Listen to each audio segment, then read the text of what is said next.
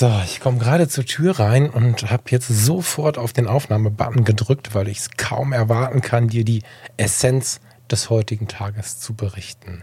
Ganz gegenläufig zu dem, was ich gleich erzählen möchte, bin ich quasi extrem beschleunigt, extrem heiß darauf, endlich berichten zu können. Ja, muss aber erstmal die Schuhe ausziehen, mir einen Kaffee machen. Vielleicht tust du Gleiches, mach es dir ein bisschen bequem, such dir ein ruhiges Plätzchen, ein entspanntes Plätzchen und dann hören wir uns in ein paar Sekunden hier wieder. Bis gleich. Ich freue mich. Herzlich willkommen bei Fotografie tut gut. Das ist dein Blog und Podcast für mehr Achtsamkeit und positives Denken in der Welt der Fotografie. Und wenn du magst, gern auch für mehr Achtsamkeit und positives Denken durch die Fotografie. Ich bin der Falk und freue mich diebisch darauf, gemeinsam mit dir über den ein oder anderen Tellerrand zu blicken.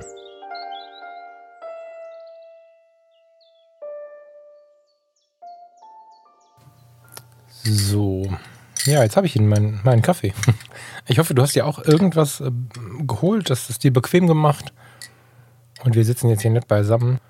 Ich möchte dir mal von, von meinem Tag berichten und, und am Ende so ein bisschen die Essenz aus dem Ganzen ziehen, weil dieser Tag war für diesen Podcast, für, für dich und mich hier, ja, ich glaube, ein großer Entwicklungstag. Vielleicht kennst du das auch. Du erlebst Dinge, du hörst Dinge, du liest Dinge und sie fügen sich zu einem großen Ganzen zusammen, wo dann am Ende ein Tropfen, diese Essenz rausfällt und diesen Tropfen nimmst du mit und vielleicht hältst du diese Essenz in einem Schächtelchen für immer bei dir. Und ja, so ein paar kleine Gläschen mit solchen Essenzen habe ich über das Leben schon gesammelt und heute war das ja wieder so ein Tropfen. Keine gänzlich neue ja, Geschmacksrichtung, will ich sagen, Geruchsrichtung, wenn wir beim Parfum sind. Kennst du den Film Das Parfum? Der ist genial. ähm, keine, keine komplett neue Duftnote, aber doch nochmal eine gute Bestätigung von dem, was da ist und eine Manifestation. Ich glaube, das passt ganz gut. So, also, ich trinke jetzt ziemlich sicher meinen letzten Kaffee für diesen Tag und ähm, der, der Tag startete, oder das erste spannende Erlebnis hatte ich bei meinem ersten Kaffee dieses Tages. Ich bin heute Morgen noch, bevor die Geschäfte aufgemacht haben, eine Runde durch die Stadt gelaufen. Ich ähm, mache das dieser Tage schon mal, um wach zu werden, um einen Abstand zu bekommen von dem Modus der Nacht, will ich sagen, um dann ins Arbeiten zu kommen zu Hause. So. Mhm, das trifft es ganz gut. Und bin eine Runde durch die Stadt gelaufen, nach der Hunderunde am Morgen und musste dann wie immer an meinem Lieblingsfotoladen anhalten. Ein Fotodealer, seit, seit Kindertagen ähm, bin ich da tatsächlich ein- und ausgegangen. Ich habe schon meinem Vater, ich wollte gerade sagen, über die Schultern geguckt, aber da war ich noch so klein. Ich habe wahrscheinlich unter den Achseln hergeguckt, wie er bei Fotopost in Rating seine erste Spiegelreflexkamera gekauft hat. Oder die erste, die ich mitbekommen habe. Er hatte, ähm, wenn ich die Fotos heute so anschaue, vorher auch schon solche Kameras, aber ja, jedenfalls war ich da bewusst dabei und seitdem gehe ich dort ein und aus. Ähm, wirklich ein ganz guter Tipp für die, die mal in Rating sind, aus welchen Gründen auch immer. Können da mal reingehen und mal nach dem Ingo oder nach dem Thomas gucken. Das ist ähm, der Ingo, der heutige Inhaber, war damals der Azubi, als ich als Kind da reinging ganz, ganz, ganz kleiner Laden, aber mit ganz viel Herz, toll sortiert, mit viel Wissen und ja, der, der Bereich der Gebrauchtkameras, der interessiert mich immer. Das ist eine ganz kleine Vitrine von außen, auch sichtbar, damit man schön sich an die Scheibe klemmen kann. Und ja, da, da an dieser Vitrine stand ich ein, weiß ich nicht, hundertstes Mal mit einem Kaffee to go und habe äh, mir das äh, halt angeschaut, was da so gibt. Ich gucke immer mal nach irgendeiner R-Leica. Ich hatte mal auch aus dieser Vitrine übrigens eine R und habe die irgendwie in, im Zuge irgendeiner akuten, konkreten, spontanen Geldnot irgendwie verkauft. Und seitdem, ja, ist so ein bisschen diese Sehnsucht da. Und deswegen bleibe ich immer an dieser Vitrine stehen. Und ja, so stand ich da wieder mit meinem Kaffee und habe so geschaut. Keine Leica da, aber, also verschiedene Leicas, aber keine R. Und ja, dann habe ich mich umgeguckt und so. Und links neben mir stand, ja, ein Pärchen wollte ich sagen, das stimmt nicht ganz. Also standen zwei Männer neben mir. Ähm, vor den digitalen Spiegelreflex, Spiegelloskameras und diskutierten irgendwie. Und ich blieb ein bisschen länger stehen, als es nötig gewesen wäre, weil ich das Gespräch so spannend fand. Sie waren so, Kennst du so Männerkombos? Das gibt es bei Frauen ganz genauso. Und ich sage es nur so, weil es jetzt gerade zwei Männer waren, die offensichtlich ihre Zeit miteinander verbringen, obwohl sie sich gar nicht so richtig grün sind. Weiß nicht, ob das aus der Not heraus passiert, keine Ahnung, aber diese beiden Männer standen vor den Kameras und unterhielten sich über die technischen Möglichkeiten, die man heute so hat und über die nächste Kamera, die sie kaufen wollen. Und einer sprach sehr auffällig konkret davon, dass er das bald tut. Und der andere sprach ein bisschen so davon, als wenn es denn dann vielleicht ein Lottogewinn wäre oder so, der ihn dahin führen würde. Das war also mehr so eine Träumerei.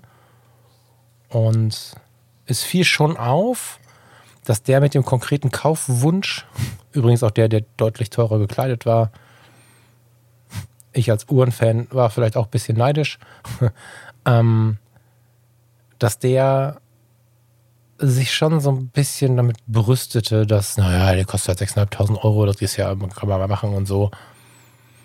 Und der andere, der wurde dann in diesem Moment etwas kleiner, in anderen Momenten wurde er wieder größer. Sie bitchten sich so ein bisschen an zwischendurch, waren irgendwie. Ja, die wirkten so ein bisschen wie in so einem Hahnenkampf, keine Ahnung. Also, der eine konnte und hat dem anderen das ziemlich deutlich gezeigt, sich demnächst eine sehr, sehr teure Kamera kaufen oder wird sich eine sehr, sehr teure Kamera kaufen können. Und der andere, der war irgendwie dabei und war irgendwie auch neidisch und ich will jetzt gar nicht Partei ergreifen, weil auch er war irgendwie, ja, man hat ihm diesen Neid richtig angesehen. Also das war durch und durch so eine, so eine etwas vergiftete Stimmung. Kennst du das, wenn du irgendwie mal zwei zuschaust? Ich habe es ja nicht, also so wie man zuschauen kann. Ne? Ich ja nebengestellt, die studiert, aber es war alles in allem nicht so richtig friedlich, geprägt von Neid, von, von Wachstum auch. Also die fotografischen Grundfesten, die dort wichtig waren, waren vorwiegend Laborergebnisse. Also Messergebnisse aus dem Labor. Ich, ich weiß noch genau, wie, wie er schimpfte, wie langsam seine alte Kamera ist. Die ist jetzt schon vier Jahre alt und so. Und wenn ich das richtig gesehen habe, war es eine Alpha 7 II oder 3? Vier Jahre, eine 2. Hm. Jedenfalls ähm, eine gute Kamera, eine sehr, sehr gute Kamera. Und ich kenne nicht wenig Leute, die sehr glücklich über diese Kamera wären. Ähm, und er schimpfte irgendwie über die Belichtungszeit. Ich, wie gesagt, ich weiß nicht genau, was er da in der Hand hat, aber es war auf jeden Fall irgendeine Alpha, Sony Alpha. Und dann sagte er, ja, guck mal hier, die, die, die, die neue, die kann eine 32.000 Belichtungszeit. Endlich mal. Eine 32.000. Und dann sagt er, endlich. Da warte ich schon seit Jahren drauf. Ich brauche das. Ich kann das nicht ohne. Und jetzt weiß ich natürlich nie, was er macht. Vielleicht gibt es Anwendungsbereiche, wo man das so braucht. Ähm, zur, zur, zur, Erklärung, falls du jetzt mit den Belichtungszeiten nicht so, nicht so, nicht so firm bist, meine EOS 6D, also Farina hat noch eine EOS 6D, ich hatte ja auch lange eine EOS 6D, kann eine Viertausendstel Sekunde.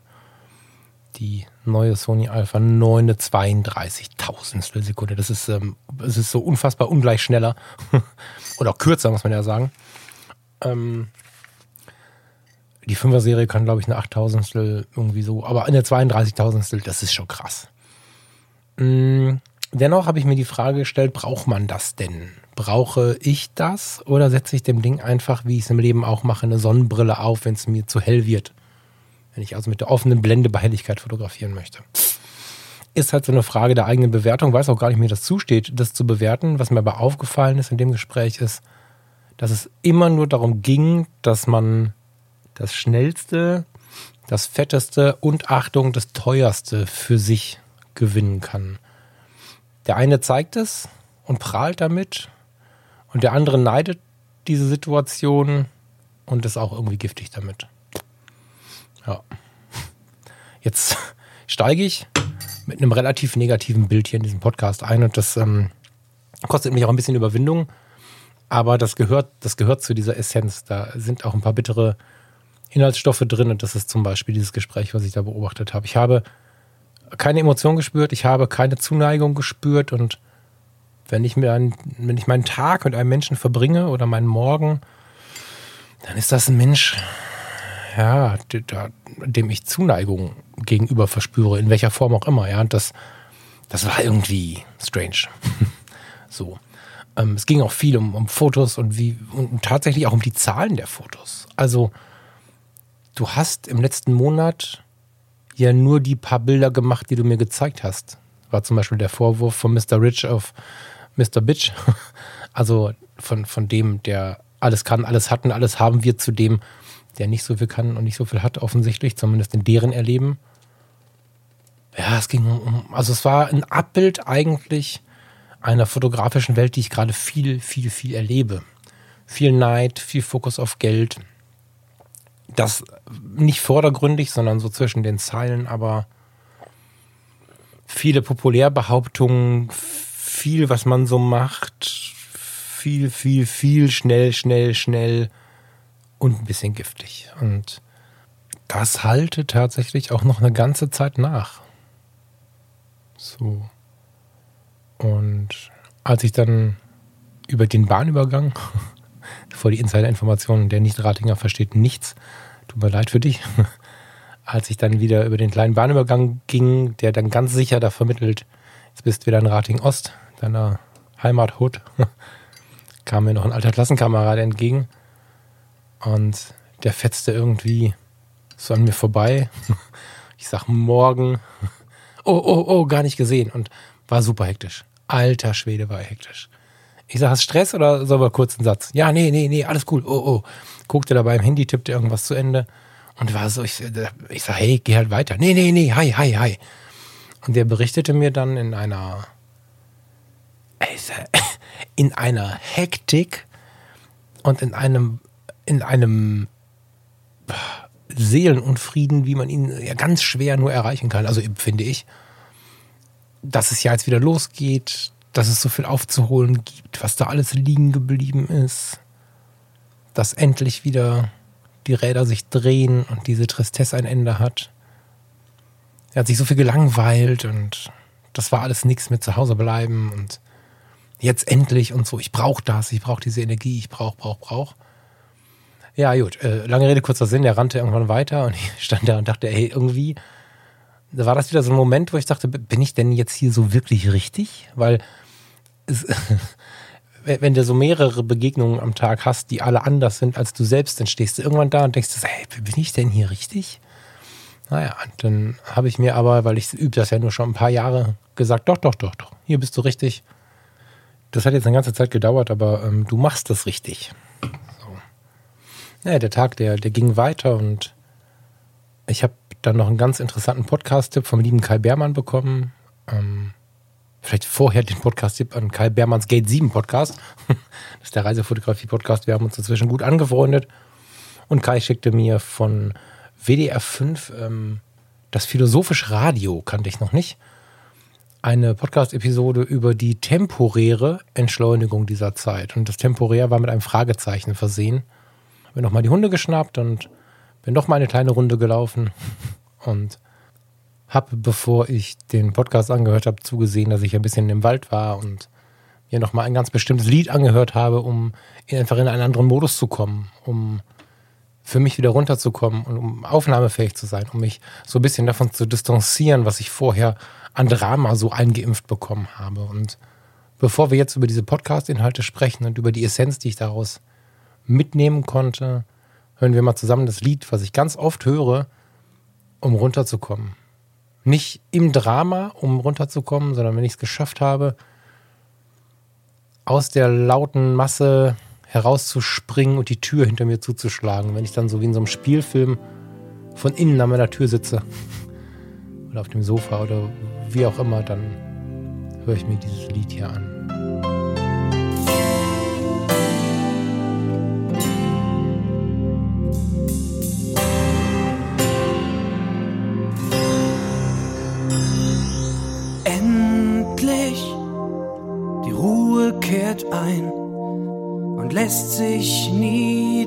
Von uns beiden erwartet.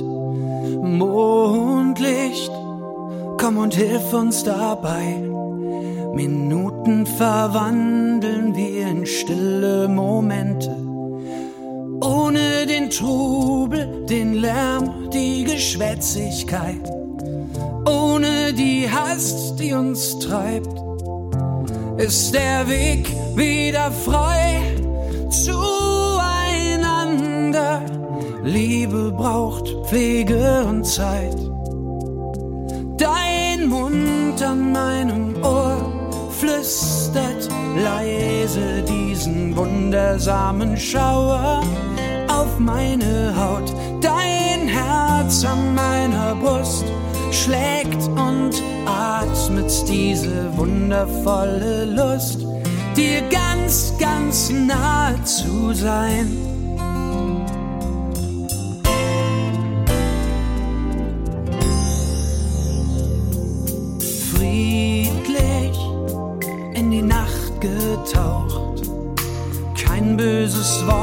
Nicht mal ein böser Gedanke. Ich fühl dich diese ruhige Kraft streichelt die Angst aus meinen hässlichsten Träumen. All dieser Trubel, die Gier und die Ungeduld und all der Neid, der uns frisst, wird verbannt und verstoßen diesen Augenblick lang. Weiß ich endlich, was du mir bist war Ruhe von Pur. Kannst du dir wie immer auf der Playlist von Fotografie tut gut bei Spotify anhören.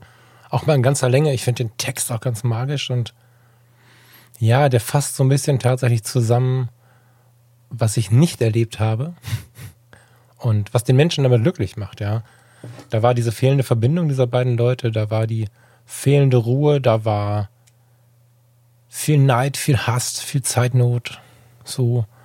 Und genau das ist es, was mir so ein Lied, da gibt es ein paar von natürlich, aber so ein Lied tatsächlich bringt. Und ich weiß, dass viele von euch jetzt äh, vielleicht sich wundern, dass du dich vielleicht wunderst, dass Pur auch solche Musik macht. Pur hat unfassbar tiefe Texte, auch gesellschaftskritisch, politisch, menschlich so. Ich, da empfehle ich tatsächlich an, an jedem Moment, wo jemand mal irgendwie wieder ins Lächeln kommt und weil er den Partymix irgendwie im Hinterkopf hat, weil er damals auf der Welle nicht geschwommen ist, als äh, Pur tatsächlich in der Abenteuerland-Tournee wirklich Zahlen geschrieben haben.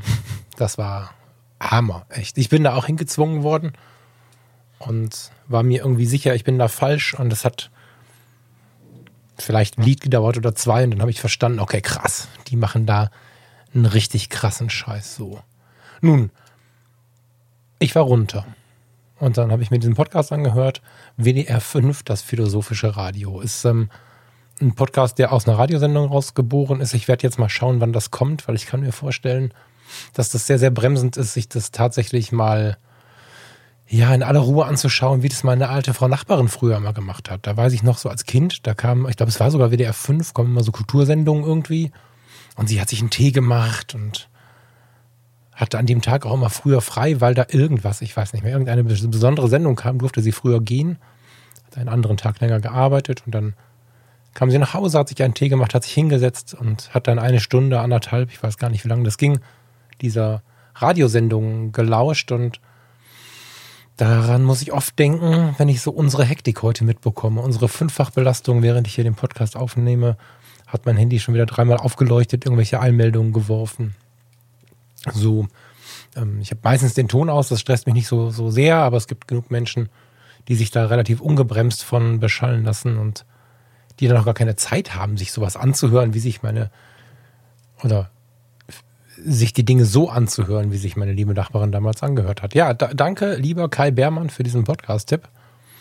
Und in der Episode, die ich jetzt zuerst gehört habe, es ist, stand heute die aktuelle, soweit ich weiß, ging es darum, dass wir gerade eine starke Entschleunigung durch Corona erfahren haben, dass es Beschleunigungskritiker, diesen, diesen Begriff musste ich mir sofort in mein Instagram-Profil übernehmen, also in Falk Frasser kommen. Beschleunigungskritiker.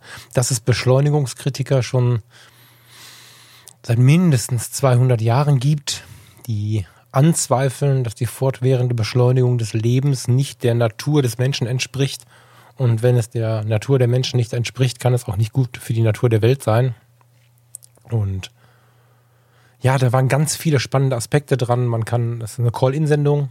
Ganz viele spannende Leute haben angerufen Der spannendste war, glaube ich, 17. Also total, total ergreifende Sendung und ja, neben diesem Beschleunigungskritiker, also das, das Wort Beschleunigungskritiker, da habe ich mich so sehr drin gesehen, weil ich ja mir schon sehr viel Mühe gebe, nicht zu eingreifend und zu kritisierend zu sprechen normalerweise, weil ich weiß, dass vieles auch Lebensphasen sind. Ja, ich ähm, habe auch viele von denen durch, wo ich heute versuche, jemandem, ja,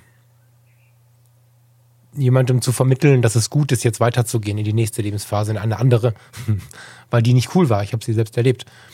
Und deswegen versuche ich dann doch mit Respekt irgendwie zu sprechen. Aber in dem Punkt, das fällt mir auch in meinem Class-Podcast mit Steffen Böttcher immer wieder auf, wenn wir uns da unterhalten, ist es schon so, dass ich da Kritik äußere und auch schon mal sowas härtere Kritik äußere. Deswegen, ja, Beschleunigungskritiker ist äh, vielleicht mein neues Berufsbild. Muss ich mal gucken, ob ich daraus was machen kann.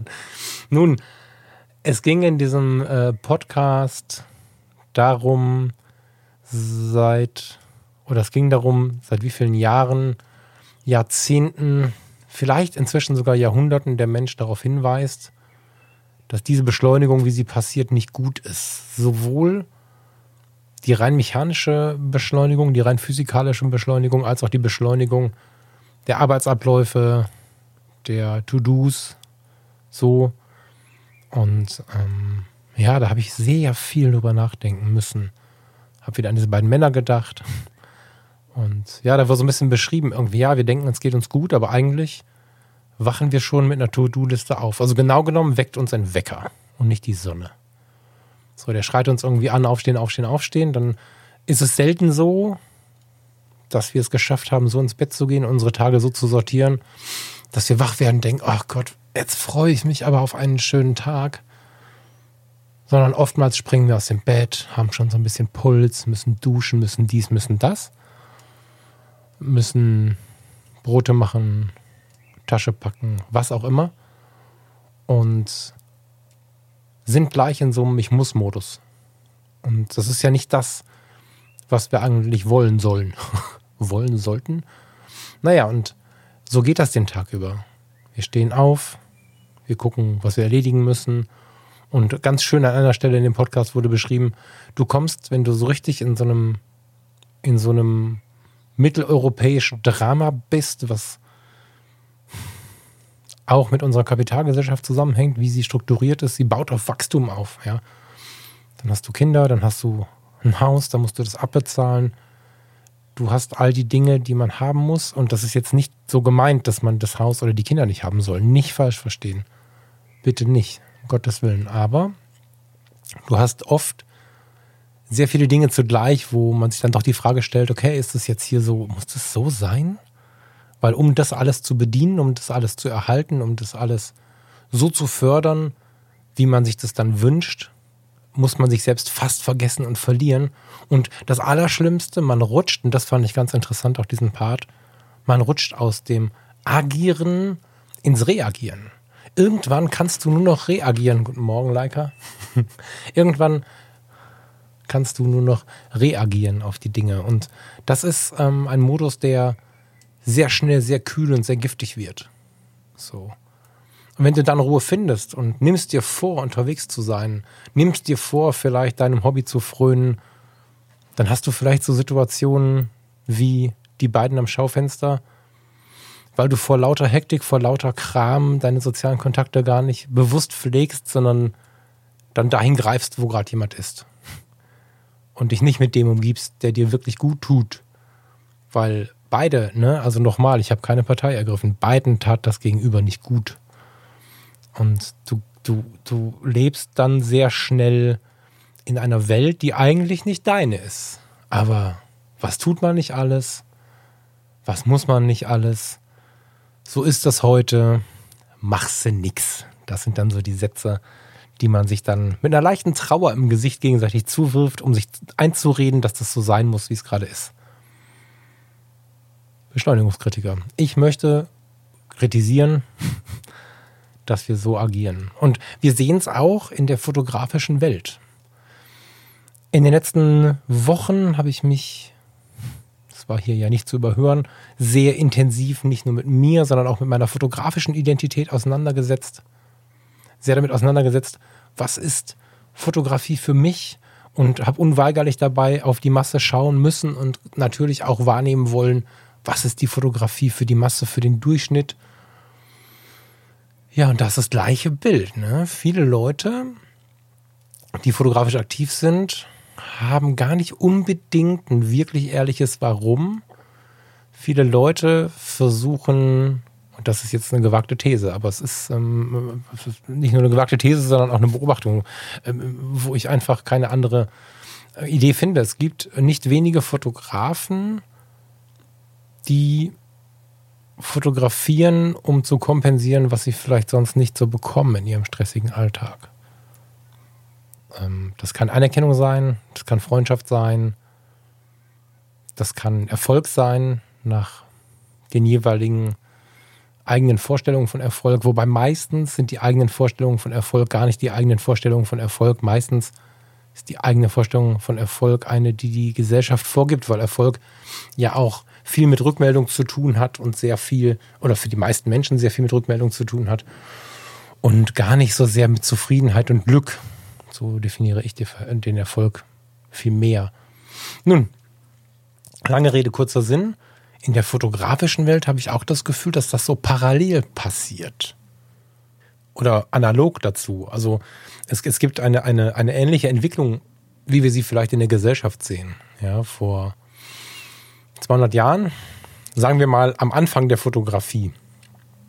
Das war nicht vor 200 Jahren, das ist noch nicht ganz so lange her, aber am Anfang der Fotografie war es noch so, dass du ein Bild vorbereitet hast, dass du die Technik aufbauen musstest, dass alles extrem wertvoll war. Dieser Moment war auch in Münzen gerechnet sehr, sehr wertvoll, aber es gab halt auch nur oft nur eine Möglichkeit. Einen Blitz, den man abbrennen konnte zu der Zeit, als es schon Blitze gab, die übrigens am Anfang kleine explodierende Blitzladungen waren und gar nichts, was mit einer Lampe zu tun hat, mit einer kleinen Rauchwolke oben drüber. Und äh, bevor es die Blitze gab, bevor die Blitze unterstützt haben, es gab halt auch eine Zeit, wo du einfach eine ganze Zeit stillhalten musstest.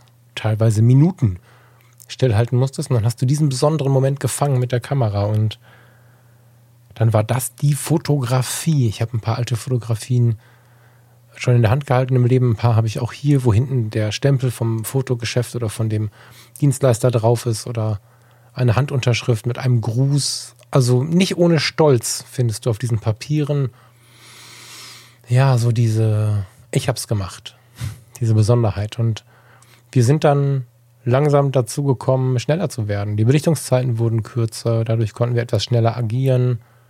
Irgendwann gab es ähm, parallel zur Entwicklung der Leica 1 die Idee, den Kinofilm, den man damals schon hatte, den Stummfilm, Dick und Doof und so, Stanley und oh je, whatever, den, den zum Fotofilm zu machen. Ne? Man hatte eine Kamera entwickelt, die eigentlich keine Kamera war, sondern die den, den Einstellwert des Filmmaterials, was man bekommen hat, mit Probebelichtung festlegen sollte und wollte gucken, ungefähr welcher ASA entspricht dieser Film. Das schwankte damals noch ein bisschen. Hat dann Probebelichtungen gemacht ähm, von diesem Kinofilm und hat dann festgestellt, okay, krass, diese einzelnen Fotos, das Kleinbildfoto, kann man auch als solches verwenden und hat sie dann umkonfektioniert. Das Kleinbild war geboren und nicht, nicht lange Zeit später gab es dann die ersten Kleinbildpatronen und Kassetten, in denen man dann, wie wir es heute kennen, den Film gemacht hat. Und plötzlich hatte man 36 Fotos in einer Kamera ohne nachzuladen. Das war für damalige Verhältnisse das Maschinengewehr der Fotografie. Nun, und parallel dazu haben wir Fabriken gebaut, haben wir Kriege geführt, noch größere Fabriken gebaut und sind immer schneller und auch immer lauter geworden. Und dann gab es einen Wirtschaftsboom.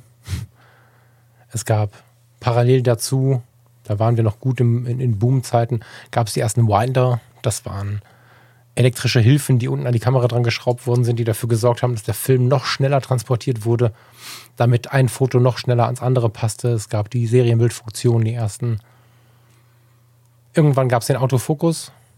So, der Autofokus, das war so auch der Anbeginn, als die ersten Serien kamen, als man sich nicht mehr so viel das Buch genommen hat, sondern nicht mehr so viel ins Theater oder ins Kino gegangen ist, sondern viel mehr Zeit, immer mehr Zeit vor dem Fernseher verbracht hat und Gleichzeitig hat man aber auch aufgehört, wenn man fotografiert hat, selber zu fokussieren, die Schärfe selber einzustellen, sich auf das Bild zu 100 Prozent zu konzentrieren und zu schauen, worauf möchte ich achten, sondern es gab diesen kleinen Druck in der Mitte. Damit hat man die Bildgestaltung auch verändert, weil besonders am Anfang, aber auch eigentlich bis heute, ich habe es mir bis heute, habe ich so angelernt, habe ich es mir so angewöhnt. In der Mitte wird fokussiert, dann kann man zwar den Bildabschnitt nochmal, den Bildausschnitt zwar nochmal tauschen, aber oft führt es dazu, dass die Schärfe in der Mitte unserer Fotos liegt.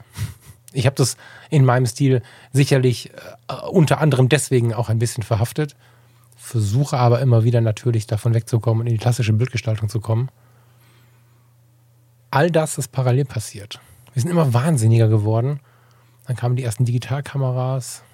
Da ging es dann nicht mehr um die Geschwindigkeit, von einem Bild zum nächsten zu gelangen, sondern überhaupt ein Bild zu sehen. Ich konnte ein Foto machen und ich hatte das Foto sofort. Und dabei war gar nicht so wichtig, wie ästhetisch wundervoll das aussah. Das war völlig in den Hintergrund gerückt. Ja. Also wer sich mal eine gute Schwarz-Weiß-Fotografie analog anschaut, der hat ein Kunstwerk in der Hand. Und dann gab es plötzlich die ersten Digitalkameras mit 0, irgendwas Megapixel. Die, die Bilder sahen scheiße aus. Tut mir leid, wenn ich das so direkt sagen muss. Aber ich hatte es sofort. Und die Geschwindigkeit war der große Wert. Die Dinger kosteten ein paar tausend Euro. Ich weiß dann genau, für meine erste digitale Spiegelreflexkamera, Spiegelreflexkamera, 4 Megapixel, habe ich fast 2000 Euro bezahlt. Kurz nach dem Wechsel von D-Mark zu Euro.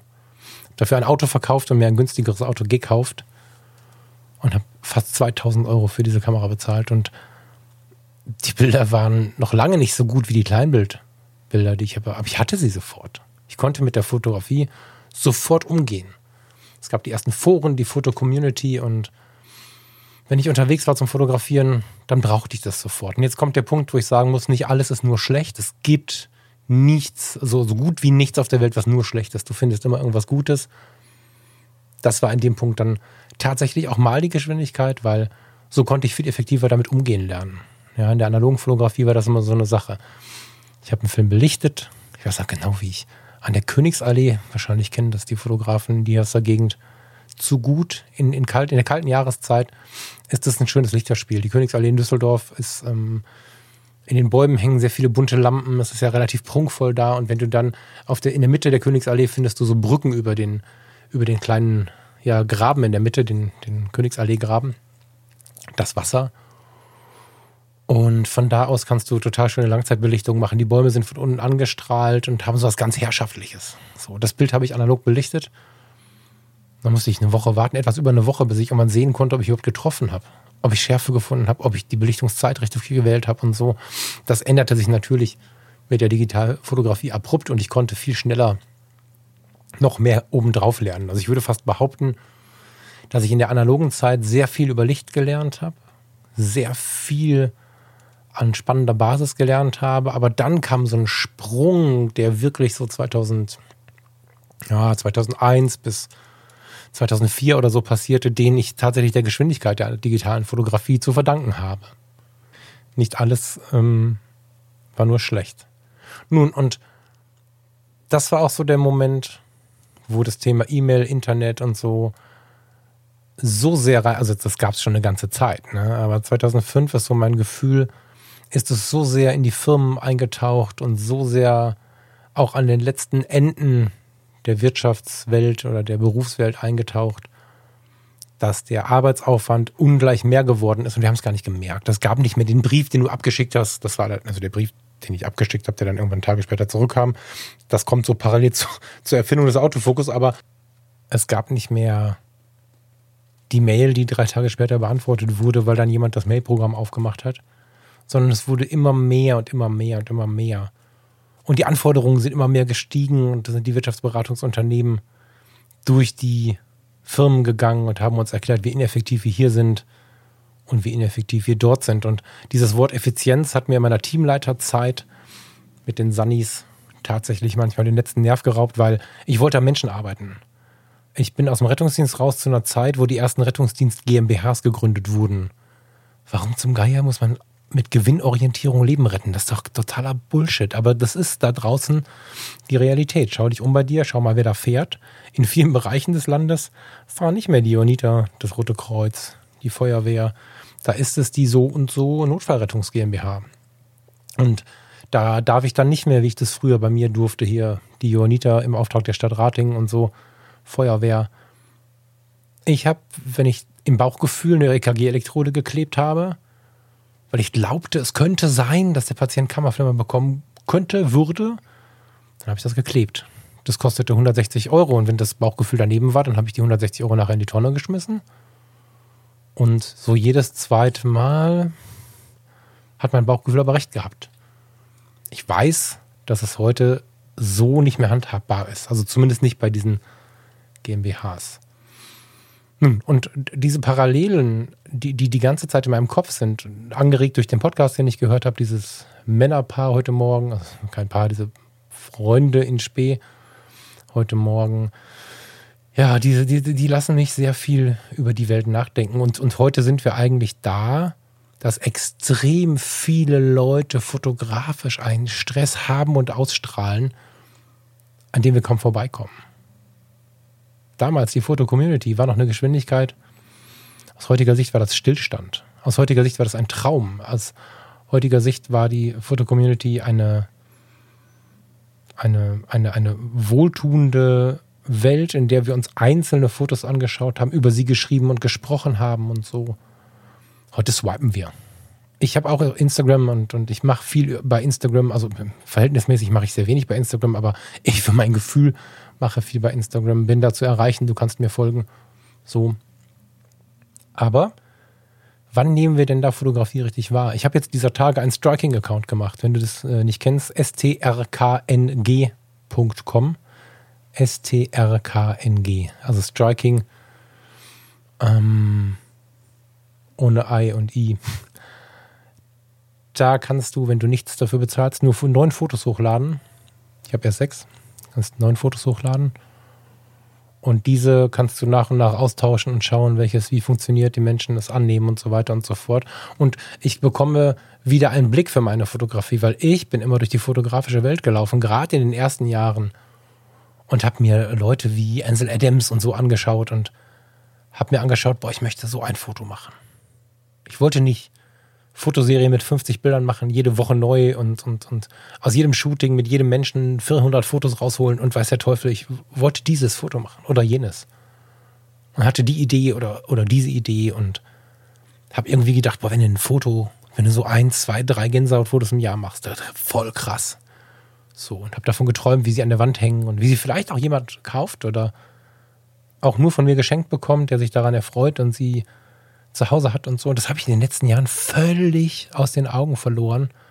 Zwischendrin ja sogar anderthalb Jahre mehr oder weniger nur konsumiert, anstatt fotografiert. Aufträge ausgenommen, weil mich diese, diese Geschwindigkeit bescheuert gemacht hat. Und jetzt, die Essenz dieser Tropfen dieser Tage ist tatsächlich so ein bisschen zurückzukommen zu dem, wo ich, wo wir, meiner Meinung nach wir, also meiner Meinung nach gehören du und ich dahin, ohne dass ich genau weiß, wer du gerade bist, der mir dazuhört. Und eher dahin zurückzukommen, wo wir hingehören.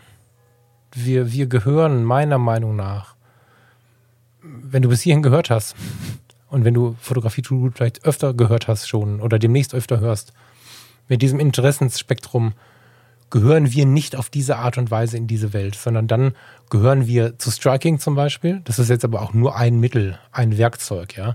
Dann gehören wir in die Welt, wo man die Fotografie anschaut, wo man einzelne Fotos anschaut, wo man Herzklopfen bei einzelnen Fotos bekommt, wo man mit den Menschen fotografieren geht, die einem gut tun, wo man versucht, Neid und Häme und auch Zeitnot ein wenig zu minimieren. Also die Zeitnot zu minimieren und den Neid und, und die Häme gar nicht da zu haben. Ja, das, ähm, das war ein echt guter Tag für solche Gedanken. Die Zeit, die uns Corona geschenkt hat, das war der erste, auch das ist Inhalt in dem Podcast, der erste Umstand inklusive der Kriege, so wie man mir berichtete in dem Podcast, in der WDR 5, das philosophische Radio, das muss ich mal nachgucken, genau. Das war das erste Mal, seitdem die ersten Beschleunigungskritiker an die Mikrofone oder an die Sprechrohre gegangen sind, das erste Mal, dass es wirklich funktioniert hat, so viele Menschen auszubremsen. Und wir müssen da nicht zurück. Wir, wir können zurück in Teilen, Aber wir müssen, das, ich glaube wirklich müssen, ich sage so oft, du musst gar nichts. In dem Fall sage ich müssen. Wir, wir, nein, ich sage, wir sollten, das ist vielleicht die weichere Form, wir sollten darauf achten, uns diese Welt zu erhalten. Wir sollten darauf achten, uns diesen Raum zu nehmen, mit uns alleine zu sein, zur Ruhe zu kommen, fotografisch wieder wertvoll zu werden, die Fotografie wieder richtig ernst zu nehmen und nicht durch ein Rennen um die geilsten Bilder in Masse, um jede Woche was Neues zu bringen.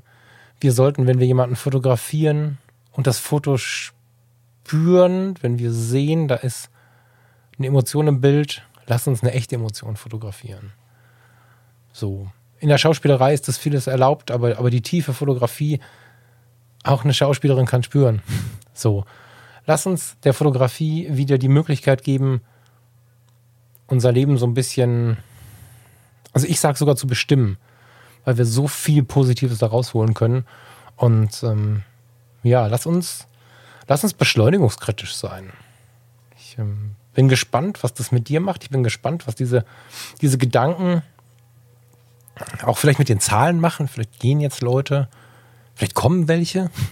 wenn es dir gefallen hat, empfehle das weiter. Ich würde mich wahnsinnig freuen, wenn, wenn so, gerade solche Gedanken so ein bisschen weiter getragen werden und wenn wir alle am Ende, ja, eine geilere Zeit auf diesem Planeten haben. Wir, wir müssen auf die Umwelt schauen, wir müssen nach uns schauen, wir müssen ganz dringend nach der Liebe schauen nach unserem Antrieb, nach unserem Warum. Wir müssen ganz viel hinterfragen und das ist nichts, was eine Bedrohung ist, sondern ich erzähle gerade was von einem Weg, den ich ja schon ein bisschen länger gehe, der unfassbar schön ist und immer wieder in neuen Facetten neue Geschichten erzählt.